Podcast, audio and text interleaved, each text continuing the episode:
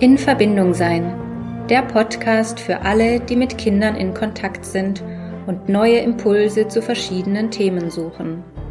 Mein Name ist Nora Merkle. Ich bin Eltern- und Familienberaterin, Erzieherin und Mama von zwei Kindern. In diesem Podcast treffe ich Menschen, die uns teilhaben lassen an ihrem Wissen und ihrer Erfahrung im Zusammenleben mit Kindern. Schön, dass du dabei bist. Und jetzt wünsche ich dir viel Freude mit der neuen Folge. So schön, dass du wieder da bist. Ich will dir heute von einem meiner Hauptziele erzählen und das ist ein wertfreier Umgang mit meinen Mitmenschen. Versteh mich nicht falsch. Etwas zu bewerten, um etwas für sich einzuordnen, ist super wichtig, gerade wenn es um Sicherheit geht. Was ich jedoch meine, ist dieses Urteilen und Verurteilen von anderen. Wir begegnen dem doch am laufenden Band, oder nicht? Sätze wie, hast du gesehen, was die anhat? Oder, also so würde ich das an deiner Stelle wirklich nicht machen, sind doch an der Tagesordnung. Wie oft halten wir uns für etwas Besseres, weil wir schon so viel über ein Thema wissen, gelesen haben oder das anscheinend besser hinbekommen als andere? Wie können wir es wagen, so etwas zu beurteilen? Keine einzige Person sieht genau die gleiche Perspektive wie wir. Ich habe eine Zwillingsschwester und nicht mal bei ihr kann ich das sagen. Wir haben alle unterschiedliche Erfahrungen, Verletzungen, Prägungen und Muster. Wir können versuchen, uns in jemanden hineinzuversetzen, und doch wird es dann der Blickwinkel durch unsere Brille sein. Wir können also niemals sagen, ob der andere richtig liegt, es gut macht, einen Fehler damit macht oder sonst irgendwas. Was wir tun können, ist, von uns zu erzählen und dadurch Inspiration zu geben. Wir können von unseren Erfahrungen erzählen, wie es sich für uns anfühlt, was wir beim nächsten Mal vielleicht auch anders machen würden, was wir wollen, oder was wir vielleicht auch auf gar keinen Fall wollen. Und wir können dem anderen zuhören, wenn er oder sie uns die eigene Perspektive erzählt. Und zwar zuhören, um wirklich etwas über diesen Menschen zu erfahren und nicht um zu belehren. So verstehe ich übrigens auch meine Arbeit als Elternberaterin.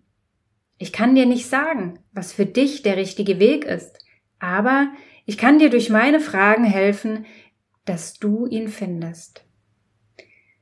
Ich möchte dir zum Thema Urteilen gerne eine kleine Geschichte erzählen. Sie stammt nicht von mir, aber meine Mama hat sie mir als Teenager schon erzählt. Der Verfasser ist unbekannt und doch ist diese Message so, so wichtig. Also teile diesen Podcast gerne mit Menschen, denen er Inspiration sein kann. Die Geschichte heißt der alte Mann und das Pferd. Ein alter Mann lebte in einem Dorf, sehr arm, aber selbst Könige waren neidisch auf ihn, denn er besaß ein wunderschönes weißes Pferd. Könige boten ihm fantastische Summen für das Pferd, aber der Mann sagte dann Dieses Pferd ist für mich kein Pferd, sondern ein Freund. Und wie könnte man einen Freund verkaufen? Der Mann war arm, aber sein Pferd verkaufte er nie. Eines Morgens fand er sein Pferd nicht im Stall. Das ganze Dorf versammelte sich und die Leute sagten, du dummer alter Mann, wir haben es immer gewusst, dass das Pferd eines Tages gestohlen würde. Es wäre besser gewesen, es zu verkaufen. Welch ein Unglück. Der alte Mann sagte, Geht nicht so weit, das zu sagen, sagt einfach, das Pferd ist nicht im Stall. So viel ist Tatsache, alles andere ist ein Urteil. Ob es nun ein Unglück ist oder ein Segen, weiß ich auch nicht, weil dies ja nur ein Bruchstück ist. Wer weiß, was darauf folgen wird.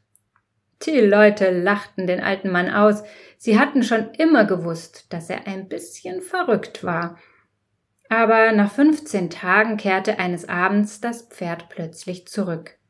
Es war nicht gestohlen worden, sondern in die Wildnis ausgebrochen.